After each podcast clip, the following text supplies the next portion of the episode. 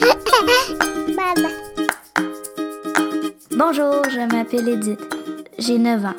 Je vous souhaite la bienvenue à Les Parents Parlent. Voici votre animatrice Geneviève Kyle Lefebvre. Merci Edith de ta belle introduction. Edith, tu m'as dit que tu aimais dessiner. Oui, Oui, c'est quoi que tu aimes dessiner? des chevaux. Les chevaux. Tu aimes dessiner les chevaux? Ouais. Est-ce que tu vas faire de l'équitation des fois? Non, mais j'aime beaucoup les chevaux. T'aimes beaucoup les chevaux. Moi aussi, je trouve ça vraiment beau, les chevaux. Mais merci Edith de ta belle introduction et restez à l'écoute. Merci.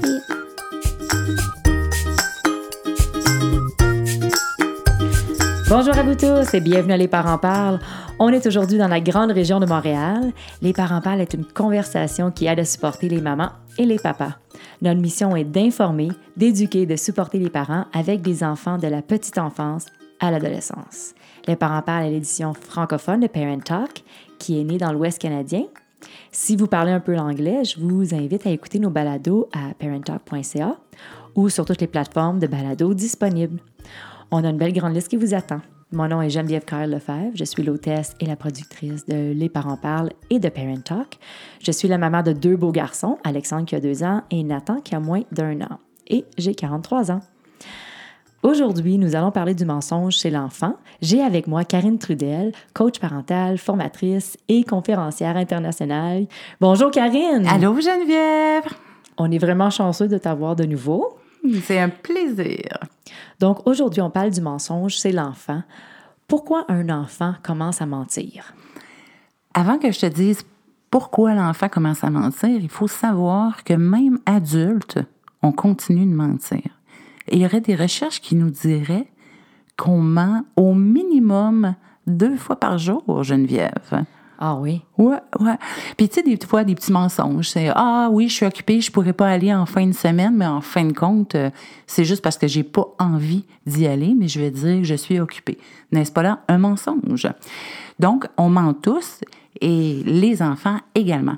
Mais il y a différentes raisons euh, pourquoi les enfants mentent et ça, c'est selon les âges aussi. Il faut savoir que de 3 à 6 ans, les enfants mentent parce que c'est pas volontaire, hein?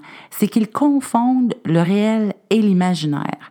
Donc, ils vont vouloir exprimer des rêves qu'ils ont, euh, ils ont des amis imaginaires. euh, donc, c'est là où ils se créent un monde et ils croient vraiment que ce qu'ils se sont conçus dans leur tête existe pour vrai. Donc, c'est pas un mensonge qui est volontaire. Ils vont vouloir exprimer des désirs qu'ils ont, hein, partir à la pêche avec grand-papa, ils aimeraient ça. Ben là, les amis sont allés à la pêche avec leur père et là, ils se compte et là, l'enfant va dire, ah ben moi aussi, je suis allé avec mon grand-père. Mais pas parce qu'il est allé pour vrai, mais parce que c'est un désir ou un rêve qu'il aurait et il vient intégrer ça comme une réalité dans sa vie. Donc, ça, c'est pour la période de 3 à 6 ans. Mais vers 7 ans, là où on commence à parler de l'âge de raison à 7 ans, les enfants vont, euh, de 7 à 12 à peu près, les enfants vont principalement mentir par peur de souffrir. Et là, la peur de souffrir, je peux parler de peur de décevoir mes parents. Parce que si je déçois mes parents, je vais souffrir aussi parce que je vais, à leurs yeux, perdre une certaine valeur. Donc, je veux éviter cette souffrance-là. Donc, je vais leur mentir, je vais les épargner et comme ça, ben, je vais préserver mon image intacte aux yeux de mes parents. Euh, peur de décevoir les autres, peur de se faire gronder. Donc, on va mentir pour éviter une punition, une conséquence. Peur de perdre la face aussi, d'être moins intéressant aux yeux des autres, hein, parce que là, on est de plus en plus conscient de soi et de ce qu'on projette, et donc on veut l'épargner. Ça me fait penser justement, quand on était au Mexique, l'automne dernier, mon petit garçon de deux ans me disait Maman, je me suis graffiné. Mais tu sais, c'est plus Ah oui, mamie. Là. Puis là, il dit C'est Naya qui a fait ça. Mais Naya est à la garderie à Vancouver, puis on est au Mexique. Puis lui, dans sa tête à lui, c'est vraiment Naya qui l'avait graffiné. Je trouvais ça vraiment intéressant de voir. Donc, qu'est-ce que tu viens me dire? Ça me reflète un peu là, la réalité de qu'est-ce qui se passait là, autour Puis de nous. il croit pour vrai. C'est ça. Tout à Oui, fait. oui. Donc, moi, j'avais mon petit Alexandre qui me disait ça. Comment je fais pour adresser le problème? C'est très intéressant. N'as-tu pas, toi, entendu l'histoire de l'enfant qui criait au loup quand tu étais petite? Je pense qu'on l'a tout entendu un On petit l'a peu. tous hein? entendu. Mhm. Puis pour le- les auditeurs qui l'ont jamais entendu, parce que si ça se trouve, on est entendu un peu partout dans la francophonie mondiale. Oui. Donc, on raconte ici beaucoup au Québec l'histoire de l'enfant qui sortait dehors puis qui criait Maman, il y a un loup, il y a un loup. Et là, la maman sortait. Et là, il est finalement Ah, c'est une blague, maman. Et là, quelques minutes après, il recommençait, il recommençait, il recommençait, jusqu'à ce que le loup soit là pour vrai. Et un jour, ben, le loup, il était vraiment là et il a mangé le petit garçon. Donc, on racontait cette histoire-là aux enfants pour leur dire ne mentez pas parce que un jour, on finira par ne plus vous croire et on sera pas là pour vous aider. Bref, on a découvert que cette histoire-là ne faisait aucun, n'avait aucun impact sur le mensonge chez les enfants parce que c'est culpabilisant. Donc, ça sert à rien de dire ça. Ça sert pas à grand-chose. Et donc, ça, c'est la première chose, d'arrêter de raconter cette histoire-là à nos enfants. La deuxième chose aussi qui est importante qu'on arrête de faire, c'est de pousser nos enfants à mentir. On les provoque dans leurs mensonges. C'est intéressant. Est-ce que, là, tes enfants sont encore jeunes, mais je te prépare pour la suite, là. Tu vas voir qu'il y a des fois où, parce qu'ils ont peur de se faire gronder, on l'a vu hein, un, peu plus, tôt, donc quand ils ont peur de se faire gronder, ils vont cacher les méfaits qu'ils ont, qu'ils ont faits. Hein. Ils ont brisé quelque chose, ils vont le prendre, ils vont le cacher dans un tiroir. Ils vont dire non, c'est pas moi que, qui a volé le jouet ou peu importe. Ils ont peur de se faire gronder. Et ce qu'on fait comme parents, on dit qui a fait ça? Ben, évidemment, quand je me fais dire qui a fait ça ou pourquoi tu as fait ça, ben, je vais trouver une excuse, une justification pour éviter la punition. Donc, quand on, pose cette question-là, plutôt que d'assumer, on le sait. De toute façon, combien de fois on sait que c'est notre enfant qui a fait tel ou tel truc? Donc, c'est plutôt de d'aller vers l'enfant et lui dire Écoute, Julien, quand tu brises des choses, j'apprécierais que tu viennes me le dire. Comme ça, on va pouvoir trouver ensemble une solution.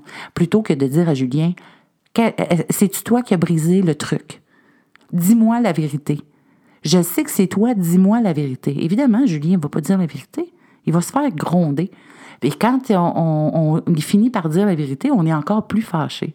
Donc, éviter de pousser l'enfant à mentir, mais plutôt de l'accompagner en lui disant, quand on le sait, de dire tout simplement, Julien, regarde, Julien, je, vois, hein, puis tu dois pas te sentir très bien, là, parce que j'ai remarqué que tu avais brisé tel truc. Regarde, la prochaine fois, viens me voir, on va regarder ensemble. Maintenant, qu'est-ce qu'on peut faire pour réparer la situation? Donc, ça les responsabilise en les amenant à la problématique. Oui, puis à chercher une solution plutôt que de chercher à cacher ou camoufler l'erreur qui a été faite. Si on arrête de raconter l'histoire du loup, as-tu une autre histoire ou une métaphore qu'on peut raconter à nos enfants? Pour leur faire prendre conscience du Oui, mensonge. parce que je trouve que ça marche bien souvent, euh, ces méthodes-là. Oui, absolument. Et une histoire qui fonctionne très bien, c'est euh, l'histoire. Puis là, écoute, c'est peut-être pas l'exacte histoire, là, mais je te raconte une histoire où tu pourras t'en inspirer et les auditeurs aussi. C'est l'histoire de grand-papa qui a un grand verger. Et euh, il, a- il invite ses petits-enfants pour le week-end. Et il, dit à ses petits-enfants, vous savez à quel point mon verger est important pour moi. Et donc, les enfants jouent tout le week-end dans le verger et malheureusement, hein, les enfants étant ce qu'ils sont, grimpent dans un arbre et brisent une des branches dans le verger.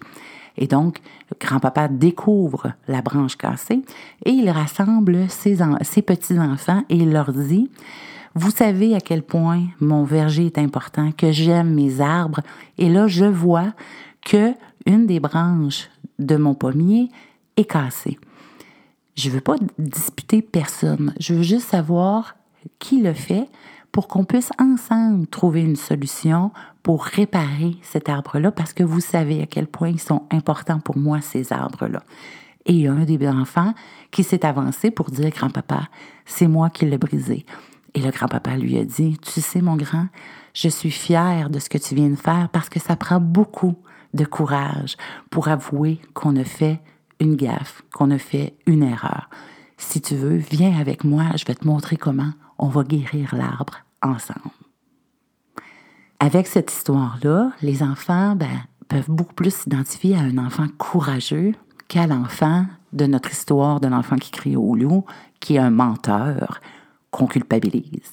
Donc, Moi, je trouve ça beau, puis on peut l'adapter, comme tu disais plus tôt, avec les intérêts de l'enfant. Ça peut être un verger, ça peut être euh, des fleurs, de la nature. On peut élaborer selon les intérêts de nos enfants. Je trouve ça vraiment intéressant.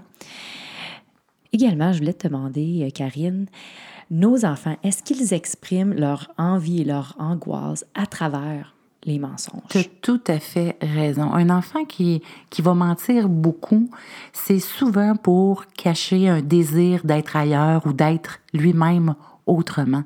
J'en rencontre des enfants qui vont fabuler sur... Euh, moi, je, je, fais du patinage artistique dans une grande équipe de compétition alors que elle n'a jamais chaussé une paire de patins. Donc, est-ce que c'est, un grand désir qu'elle a? Est-ce que aussi des angoisses? Hein? Moi, je suis encore allée chez le dentiste. Moi, j'y vais à toutes les semaines, mais dans le fond, il manifeste toute son angoisse qu'il a d'aller chez le dentiste. Donc, et quand on lui dit devant d'autres personnes, c'est même pas vrai, t'es jamais allé chez le dentiste, tu fais même pas partie d'une équipe de patinage artistique, ben, on est en train de leur infliger une grosse occasion de ressentir de la honte et d'avoir encore plus le désir de se retrouver ailleurs. Donc, si je te donnais un exemple, si un, enfant disait euh, que, que son papa voulait lui acheter une moto de 3000 dollars, ben, il est en train d'exprimer son envie. Puis lui répondre, ben non, franchement, c'est pas possible, c'est, c'est bien trop gros. Euh, ton père dépensera jamais 3000 dollars pour t'acheter une moto à 4 ans. Ben, on est en train de ignorer son envie. Donc, ce serait beaucoup plus favorable si on disait oh, T'aimerais vraiment ça, toi, avoir une moto, puis t'en as-tu vu une qui coûtait aussi cher? Et donc, d'aller dans son désir, dans son envie, pour qu'il puisse être validé dans ce désir-là, et non pas voir ça comme étant un mensonge nécessairement. C'est vraiment intéressant ce que tu dis. Mais surtout, c'est parce qu'il faut éviter de les pousser à mentir. C'est ça la clé en, en réalité. Puis, tu sais, quand c'est pas important, arrêtons de chercher la vérité. Je te ferai un parallèle. Tu sais, quand on demande à quelqu'un euh, pourquoi tu fait ci, pourquoi tu fait ça, bien, on se sent accusé, puis on cherche des excuses. Tu me suis? Mm-hmm. Donc, à partir du moment où on est plus, non plus à la quête de la vérité, mais d'être disponible, et ça, ça demande beaucoup de savoir-être et beaucoup d'empathie chez le parent pour qu'on puisse se mettre à la place de l'enfant pour essayer de comprendre qu'est-ce qui est en train de vouloir m'exprimer à travers cet imaginaire-là qui me dit mon père va m'acheter une moto ou je fais partie d'une grande équipe ou je suis encore euh, allée chez le dentiste la semaine dernière alors que je suis jamais allée chez le dentiste. Donc, vaut mieux les accompagner là-dedans parce que ah, est-ce que ça te fait peur, toi, d'aller chez le dentiste? Ça fait, ça fait quatre fois, cinq fois, six fois qu'il vous répète qu'il est allé chez le dentiste.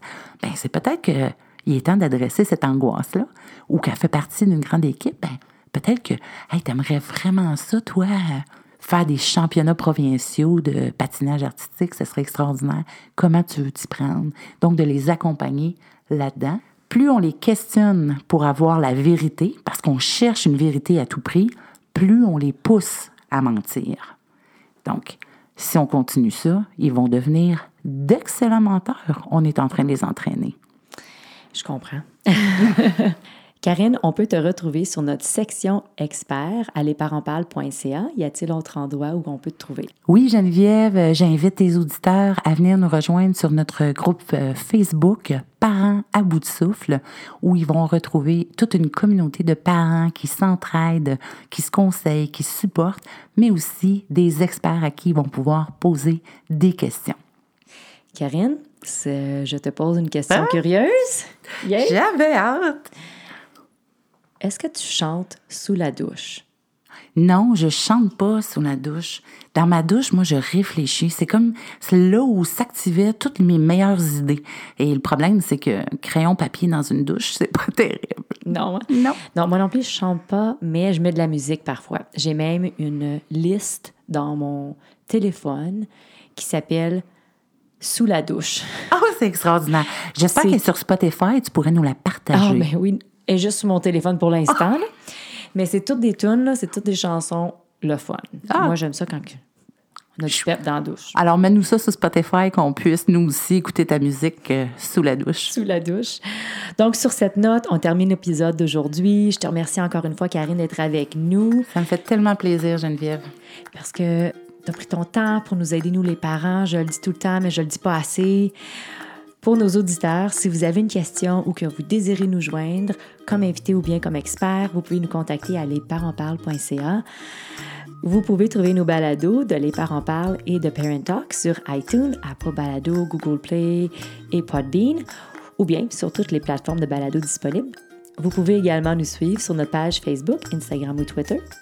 Quand vous avez une petite mini-minute de papa et de maman, faites-nous une revue sur Apple ou bien sur notre page Facebook ou Google Play. On veut savoir ce que vous en pensez. Souvenez-vous, il n'y a rien de mieux que d'être supporté par des parents qui font la même chose que vous. Les Parents Parlent est une plateforme sans jugement et où on encourage la libre expression. Merci d'être à l'écoute et passez de belle journée. Au revoir! Avertissement. Le contenu diffusé dans cet épisode ne sert qu'à des fins d'information et ne remplace pas l'opinion d'un professionnel de la santé. Les propos et opinions tenus par l'hôtesse et ses invités ne peuvent pas engager la responsabilité de Parent Talk Inc. Merci et à la prochaine!